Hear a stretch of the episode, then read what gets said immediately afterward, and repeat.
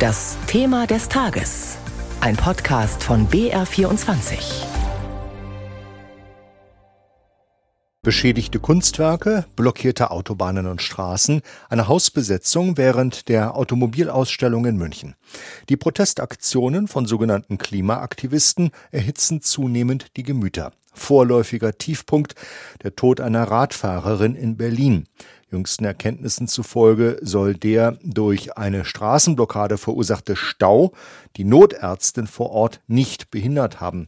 Doch an der Heftigkeit der unter anderem im Internet geführten Diskussion ändert das nichts. Allerdings können zum Beispiel Autobahnblockaden immer gefährlich enden und grundsätzlich stellt sich die Frage, wie radikal darf Protest sein, um Aufmerksamkeit zu bekommen.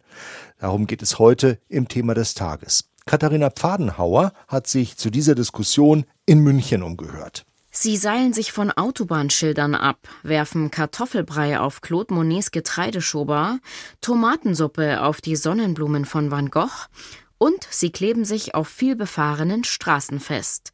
Passant Richard R. hat dazu eine zwiegespaltene Meinung. Auf der einen Seite haben sie recht, weil die Ressourcen irgendwann zu Ende sind mit Öl und Gas. Aber ich will auch nicht drei Stunden in Stau stehen.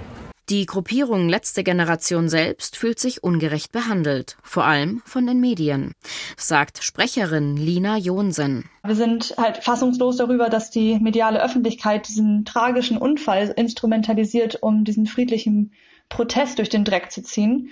Und jetzt ist ja auch zum Beispiel gerade rausgekommen, dass eigentlich schon am Dienstag bekannt war, dass die Notärztin vor Ort gesagt hat, dass dieser Rettungseinsatzwagen gar nicht mehr gebraucht worden wäre. Sohab Taheri vom Bayerischen Roten Kreuz sagt, jeden Tag haben sie mit Behinderungen zu tun. Das sei nichts Außergewöhnliches.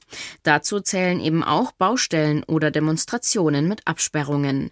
Wichtig sei ihnen aber, dass dann keine Diskussion herrscht, sondern klar ist, kommt ein Einsatzfahrzeug mit Blaulicht, dann gibt es nur eine Maßnahme, die zu ergreifen ist, und zwar freie Fahrt schaffen. Und das gilt für jegliche Art von Protest. Letzte Generation Aktivist Moritz legte erst gestern den Verkehr am Münchner Stachus lahm, weil er sich auf die Straße klebte. Darauf angesprochen, ob es diese Form des Protestes brauche, sagte er.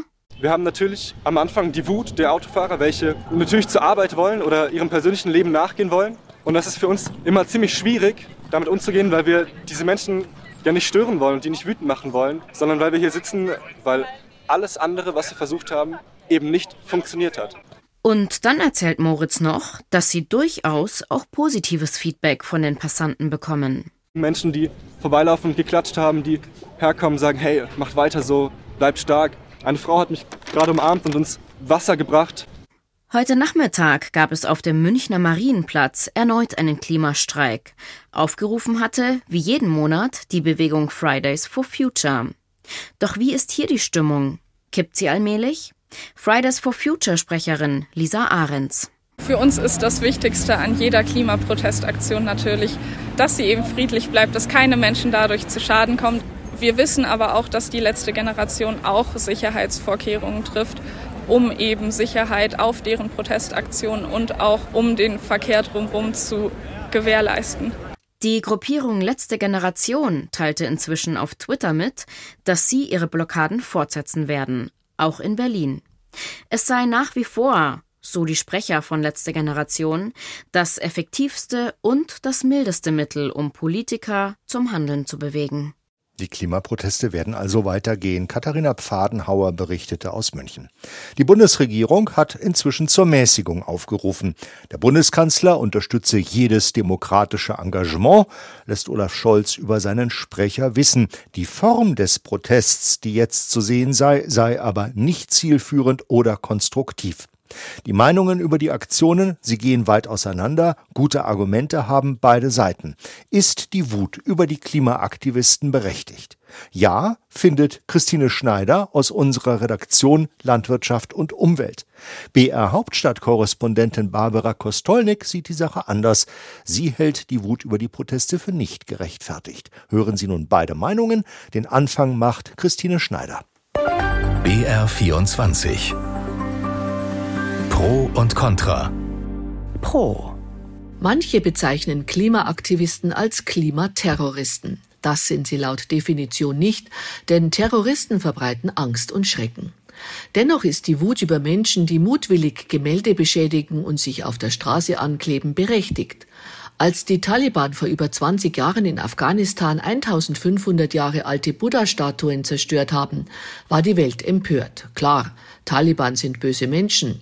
Aber jetzt geht's ja um hehre Ziele, ums Klima, um die Rettung der Welt. Und drum darf man Gemälde mit Kartoffelbrei beschmieren, den Verkehr lahmlegen, Rettungswege blockieren, Polizei und Feuerwehr beschäftigen, die, bezahlt von unseren Steuergeldern, definitiv was Besseres zu tun hätten, es geht um Sachbeschädigung, um Behinderung hilfeleistender Personen, eventuell sogar um fahrlässige Tötung. Die Erderwärmung wird dadurch nicht gebremst. Den Klimaaktivisten sind die Folgen ihrer Taten und unsere Wut völlig egal. Hauptsache Aufmerksamkeit, Hauptsache täglich in den Medien. Sie nehmen sich jegliche Freiheit heraus. Meine Freiheit interessiert sie nicht. Das ärgert mich. Klimaschutz ist wichtig und Proteste müssen erlaubt sein aber nicht so wie jetzt auf Straßen und Autobahnen. Warum kleben sich die Aktivisten nicht in München am Marienplatz oder in Berlin vorm Reichstag aufs Pflaster?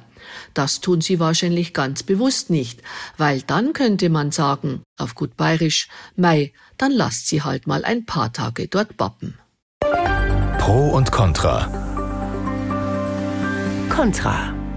Diese Wut, dieser Hass, der den Klimaaktivistinnen und Aktivisten wegen der toten Radfahrerin entgegenschlägt, ist der Gipfel der Heuchelei.